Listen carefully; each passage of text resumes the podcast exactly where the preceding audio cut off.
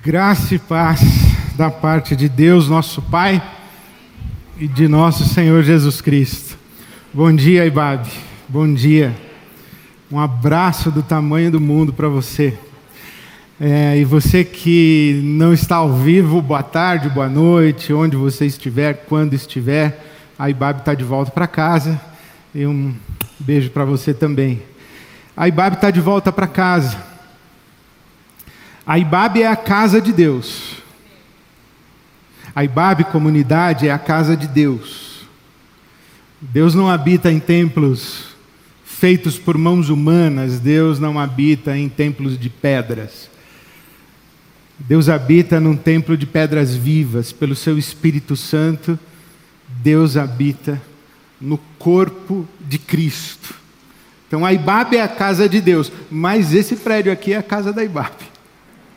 Esse prédio é a casa da Ibabe. Esse prédio, esse lugar, esse pequeno, esse pequenino ponto na zona oeste da cidade de São Paulo, esse pequenino lugarzinho no mundo, uma poeira no mundo, nesse lugar aqui, nós nos encontramos, nós nos servimos, nós celebramos, nós alimentamos a nossa devoção, nós louvamos o nosso Deus nós tributamos honra, glória, louvor ao Senhor e graças a Deus estamos de volta. Aquele tempo do distanciamento vai ficando para trás e vai ficando na memória. Tempo que a gente não podia ir na casa do filho, da filha, não podia receber o filho, a filha em casa, não podia visitar os amigos. As casas voltam a ser povoadas. E a casa da Ibabe também volta a estar habitada. Obrigado, Senhor. Graças a Deus, glória a Deus por isso. É uma pena que quando terminar a gente não vai poder se abraçar, nós vamos ficar com esse negócio de, de, é um negócio horroroso. Mas só o fato de estarmos juntos, estarmos olho no olho, de nos encontrarmos, nos vermos, podermos falar pessoalmente, isso já é, é extraordinário. Eu tenho mais uma vez esse sagrado encargo e esse sagrado privilégio de repartir com você a palavra de Deus. E como você sabe, estamos lendo a carta do apóstolo Paulo aos Efésios e chegamos hoje ao capítulo 5. E eu começo a ler no versículo 21, Efésios 5, versículo 21.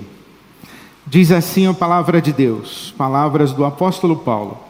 Sujeitem-se uns aos outros por temor a Cristo. Mulheres, sujeite-se cada uma a seu marido como ao Senhor, pois o marido é o cabeça da mulher, como também Cristo é o cabeça da igreja, que é o seu corpo, do qual ele é o Salvador. Assim como a igreja está sujeita a Cristo, também as mulheres estejam em tudo sujeitas a seus maridos.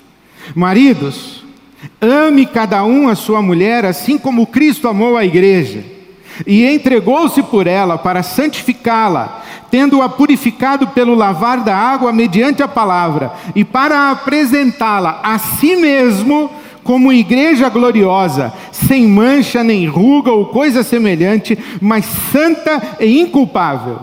Da mesma forma, os maridos devem amar cada um a sua mulher como a seu próprio corpo. Quem ama sua mulher ama a si mesmo. Além do mais, ninguém jamais odiou o seu próprio corpo, antes o alimenta e dele cuida, como também Cristo faz com a igreja, pois somos membros do seu corpo.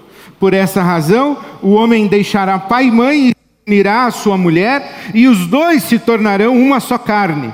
Este é um mistério profundo. Esse é um mistério profundo. Digo, porém, Digo, porém, a respeito de Cristo e a igreja. Portanto, cada um de vocês também ame a sua mulher como a si mesmo, e a mulher trate o marido com todo respeito. Filhos, obedeçam a seus pais no Senhor, pois é justo. Honra teu pai e tua mãe, este é o primeiro mandamento com promessa, para que tudo te corra bem e tenhas longa vida sobre a terra. Pais, não irritem seus filhos, Antes, antes criem-nos segundo a instrução e o conselho do Senhor. Escravos, obedeçam a seus senhores terrenos com respeito e temor, com sinceridade de coração, como a Cristo. Obedeçam-lhes não apenas para agradá-los quando eles os observam, mas como escravos de Cristo, fazendo de coração a vontade de Deus. Sirvam aos seus senhores de boa vontade, como servindo ao Senhor e não aos homens, porque vocês sabem que o Senhor recompensará cada um pelo bem que praticar, seja escravo, seja livre. Vocês, senhores, tratem seus escravos da mesma forma, não os ameacem, uma vez que vocês sabem que o Senhor deles e de vocês está nos céus e ele não faz diferença entre as pessoas. Amém? Esse texto que fala de relações conjugais, relações parentais e de relações profissionais, ou no caso, aqui, de relações escravagistas. Esse texto, ele tem como porta de entrada o versículo 21 Sujeitem-se uns aos outros. Sujeitem-se uns aos outros. De imediato, a chave hermenêutica para esse texto, o critério de interpretação para esse texto, é a horizontalidade. De imediato, é horizontalidade. Porque esse é o critério do Evangelho. Jesus disse aos seus discípulos, Mateus capítulo 20: Vocês sabem como acontece entre as nações? Aqueles que governam, dominam, dominam. Governo como dominação, autoridade como argumento para dominação. Jesus diz: Vocês sabem que entre as nações é assim, mas entre vocês não será assim. Quem quiser ser o primeiro, que seja o servo. Servo. Autoridade na Bíblia Sagrada é serviço. Jesus inverte, inverte a ordem da estrutura hierárquica de sua sociedade. Paulo escreve aos Gálatas e diz o seguinte: no corpo de Cristo não existe judeu nem grego, não existe racismo, não existe escravo ou livre. Ó, não existe escravo ou livre. Não existe classismo. E não existe macho e fêmea. Gálatas 3:28. Não existe machismo. Não existe feminismo. Não existe isso. Porque Cristo é tudo em todos. Paulo escreve aos Filipenses capítulo 2 e ele diz o seguinte: Tenham a mesma atitude de Cristo Jesus, que, sendo em forma de Deus, esvaziou-se, humilhou-se, tomou a forma humana, tornou-se servo. Então tenham a mesma atitude. E Filipenses capítulo 2, versículo 4 é muito mais radical. Ele diz assim: cada um considere os outros superiores a si mesmos. Agora imagina que eu pego todos esses textos que eu acabei de citar e eu digo assim: olha, Silvia, esse negócio de liderar sendo servo vale menos aqui. Esse negócio de que não existe macho nem fêmea no corpo de Cristo, e que Deus é tudo em todos e que o Espírito Santo habita em nós, é legal, mas menos aqui. Esse negócio de cada um considerar o outro superior a si mesmo, Vale, mas menos aqui. Aqui é o seguinte: eu sou o cabeça, eu sou autoridade, eu governo e você seja submissa a mim, porque é isso que a palavra de Deus manda. É interessante, não é? Interessante como um texto que é libertário, A Bíblia Sagrada, o Novo Testamento e especialmente Jesus Cristo, é libertário, é libertador.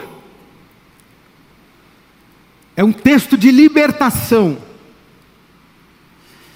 Se não, por tantas razões, pelo simples fato de que nesses versículos que eu li, se a minha conta está certa, eu li 20 versículos.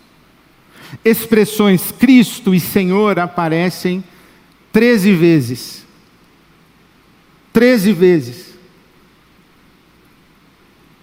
O que o apóstolo Paulo fez foi olhar a sua cultura, olhar a história de onde ou onde e o processo histórico onde essa cultura foi formada e colocar Jesus Cristo no meio, rasgando a sua cultura. As relações de homens e mulheres, Cristo atravessa. No Senhor, por temor a Cristo, amar como Cristo, servir não ao dono, o escravo não serve ao dono, serve a Cristo.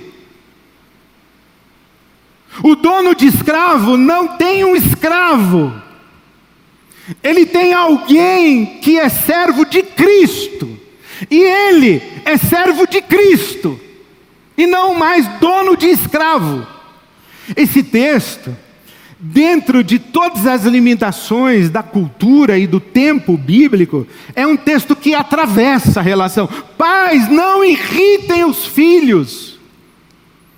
Eduquem os seus filhos, ensinem os seus filhos no temor do Senhor e filhos, obedeçam aos pais no Senhor. Cristo atravessa essas relações. O que diz para nós o seguinte: quando uma relação não é atravessada por Cristo, ela não é abençoada por Deus, ela não é legitimada por Deus. E numa relação não atravessada por Cristo, não existe argumento que justifique uma postura de submissão. Não, isso que você está falando comigo não tem Cristo aí, eu me recuso a me submeter a isso. Isso que você está fazendo comigo não tem Cristo aí, eu me recuso a me submeter a isso. Essa ordem que você acabou de me dar não tem Cristo aí, eu me recuso a me submeter a isso. Porque Cristo atravessou as relações. Esse texto aqui é muito interessante, eu tenho lido um autor norte-americano, Brian Zend, é um pastor de uma pequenina igreja num dos estados dos Estados Unidos mais conservadores e fundamentalistas. E Brian Zend ele, ele escreve agonizando dentro da sua estrutura de sociedade. Uma sociedade que insiste em se estruturar verticalmente uma sociedade onde o branco vale mais que o preto, onde o rico vale mais que o pobre, onde o homem vale mais que a mulher, onde o adulto vale mais que a criança, onde o produtivo economicamente vale mais do que o idoso, onde o hétero vale mais do que o gay. É uma sociedade hierarquizada. E o Brian Zend escreve, eu achei tão lindo, o título do artigo dele foi Meu problema com a Bíblia. Claro que todas as luzes piscaram para mim quando eu li esse título e as luzes diziam: leia-me, leia-me, leia-me. E eu li. E o Brian Zend diz o seguinte: sabe qual é o nosso problema com a Bíblia? É que a Bíblia é o texto escrito pelo que está embaixo. Ele não é o texto escrito pelo que está em cima. A Bíblia não é um texto escrito pelos que estavam nos palácios do Egito. A Bíblia é o texto escrito pelos escravos do Egito. A Bíblia não é um texto escrito pelos que habitavam os castelos da Babilônia. Não, a Bíblia é um texto escrito pelos que estavam exilados na Babilônia. A Bíblia não é um texto escrito pelos que ocupavam o trono de César ou a casa de César. A Bíblia é um texto escrito pelos palestinos oprimidos por Roma. A Bíblia é um livro que a gente só entende se a gente se nivela por baixo e recebe a Sua palavra como libertação, como restauração, como redenção, como revolução. Porque a Bíblia vira o mundo de cabeça para baixo. A Bíblia vira o mundo de cabeça para baixo, porque quando Cristo atravessa as relações, as estruturas sociais elas despencam. Eu não vou me deter nessa questão da submissão da mulher, porque na minha série Cartas para o Novo Mundo, eu falei que Jesus é o fim das relações hierarquizadas e que o reino de Deus é o reino das relações igualitárias. E lá eu disse que a grande novidade desse texto bíblico não é mulheres sejam sujeitas aos seus maridos. Isso aí não precisava nem dizer, porque a sociedade era desse jeito. A mulher era propriedade do pai e era depois propriedade do marido. A mulher, ela não, não se submetia, porque submissão é uma questão de escolha. A mulher lá não tinha escolha. Ela era posse. Então ela não era submissa, ela era dominada. Então quando Paulo diz: "Sejam submissas", talvez as mulheres dissessem assim: "Ah, tá de brincadeira, já não bastava eu ser dominada, agora eu tenho que aceitar a dominação de boa vontade?" Já não basta eu ser propriedade do meu marido, eu tenho que gostar disso. Mas quando Paulo disse, maridos, amem as suas mulheres como Cristo amou a igreja, porque Cristo é o cabeça da igreja, o marido. Eu fico muito impressionado como ao longo da história esse texto ele foi usado para perpetuar, manter, sustentar, justificar a sociedade hierarquizada. Quando marido diz assim: Eu sou cabeça, você seja submissa. É cabeça, então vai morrer na cruz. Você é o cabeça? Você é o primeiro a se sacrificar. Você é o primeiro a ceder. Você é o primeiro a abrir mão. Você é o primeiro a dar o passo para trás. Você é o primeiro a se entregar e se doar, porque é isso que Cristo faz. Ah, você é o cabeça? Então, estou aqui para ser cuidada por você. Olha minhas rugas, rugas que você colocou na minha cara. Então, tire minhas rugas, porque Cristo se entregou para entregar a igreja, sua noiva, sem ruga, sem mácula, irrepreensível. Ser cabeça não é ser autoridade para governar e dominar. A relação proposta pelo apóstolo Paulo é amor.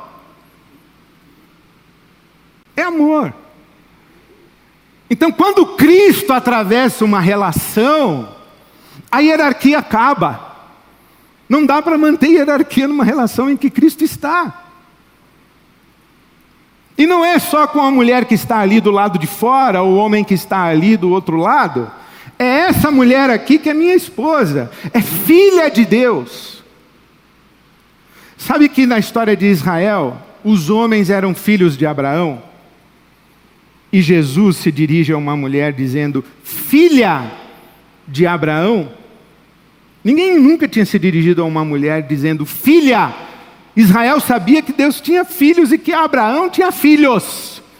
Mas Israel não considerava as mulheres filhas de Abraão. Então, filha de Deus, habitada pelo Espírito Santo, em Cristo que atravessa a nossa relação, não dá para ter hierarquia aqui. E toda vez que entrar hierarquia aqui, entrará para destruir a relação. Por isso é muito impressionante que esse texto e que a Bíblia Sagrada lida de maneira conveniente pelos que estão acima, mantenha estruturas de dominação, quer seja na realidade conjugal, quer seja no abuso das crianças e da infância, quer seja nas estruturas de sociedade. Com a Bíblia Sagrada sustentamos a escravidão, com a Bíblia Sagrada silenciamos as crianças, com a Bíblia Sagrada sustentamos violência doméstica, por quê? Porque acobertamos violência doméstica. Uma em cada quatro mulheres sofre violência ou sofreu violência física, psicológica e sexual no último ano no Brasil. Eu vou repetir. Uma em cada quatro mulheres no Brasil, no último ano, sofreu violência física, psicológica ou sexual. No Brasil. Isso o que foi notificado. Agora pense quantas violências foram cometidas e quantas mulheres foram amordaçadas, porque um maldito abriu Efésios 5 e leu para ela: mulheres sejam em tudo submissas aos maridos. E porque um maldito de um pastor disse: irmã, não cause escândalo a causa do evangelho, não denuncie seu marido.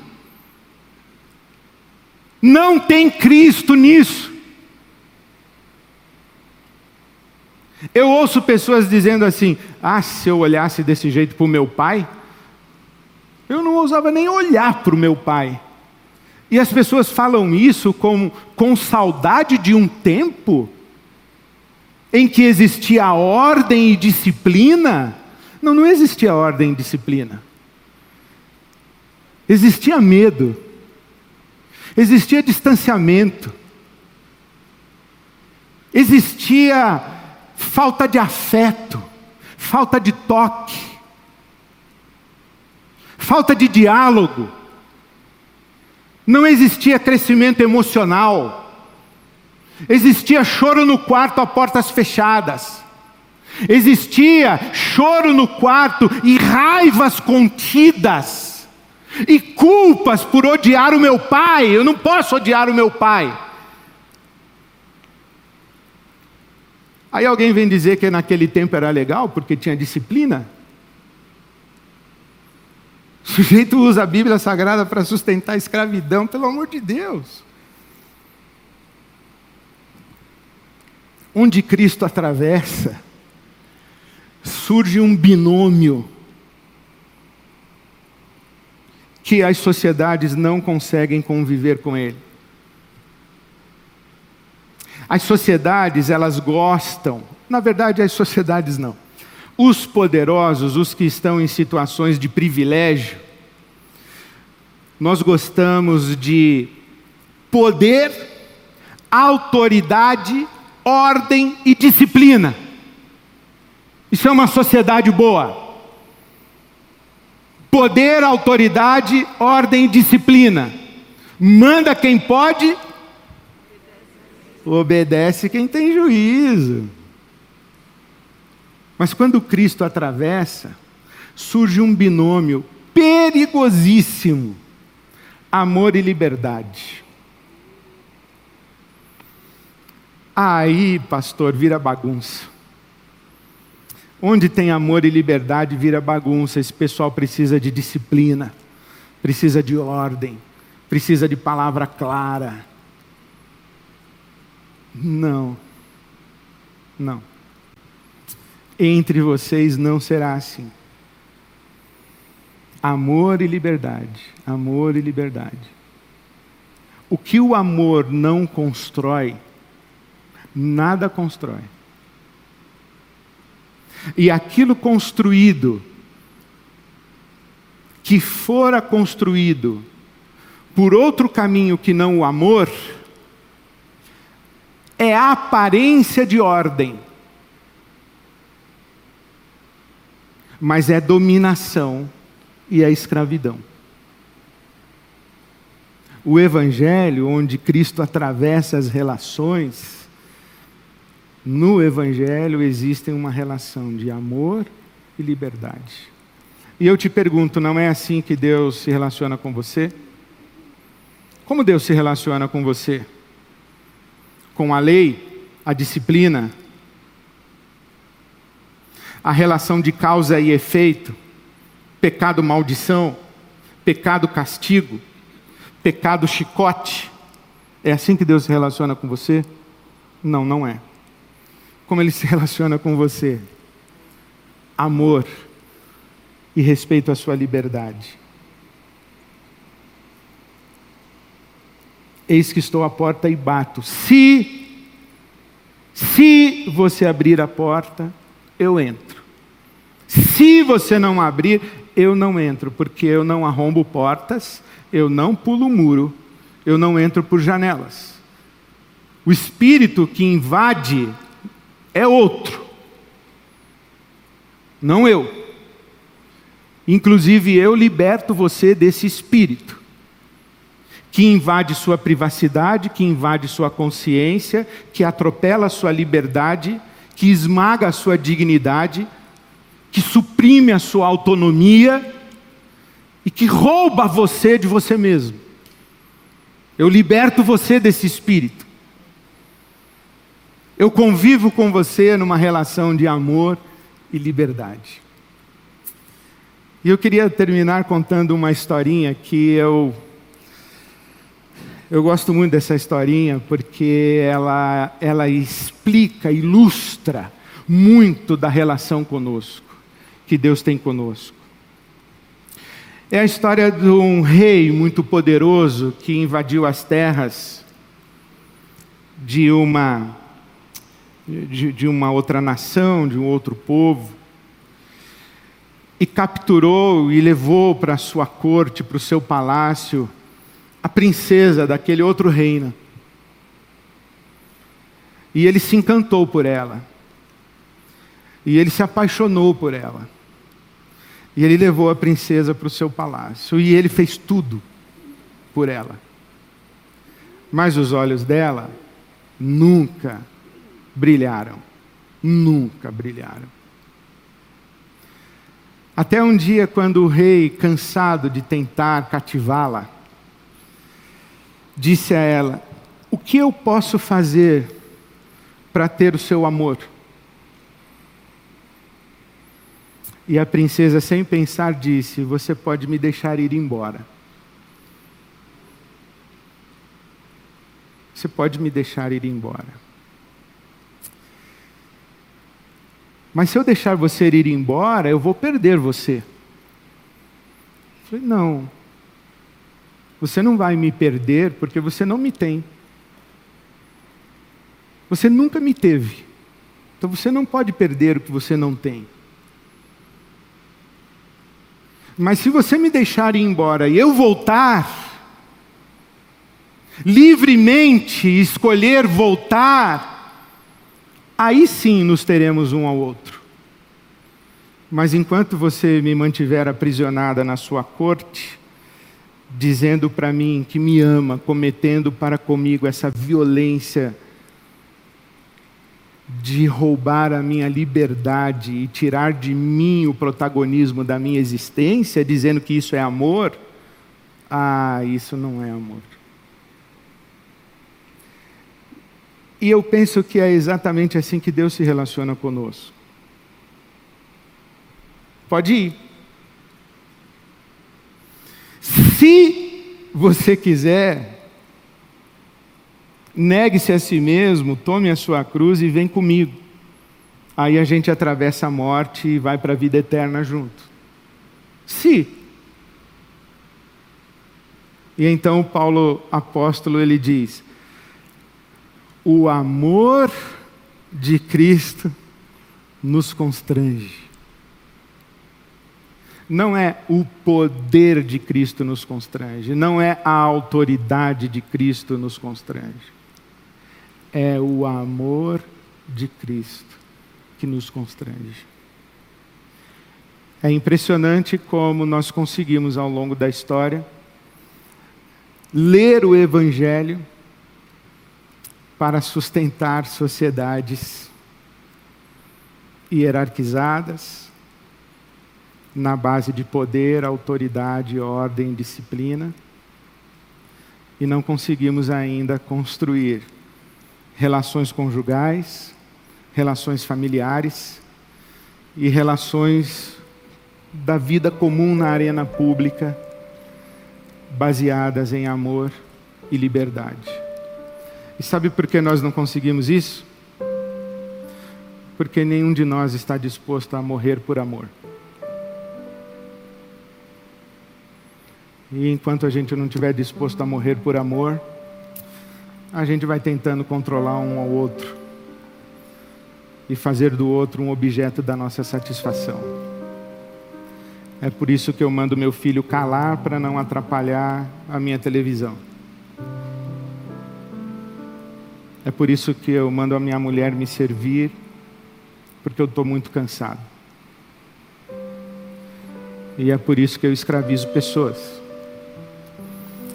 porque afinal de contas, sou homem, sou branco, sou hétero e sou rico.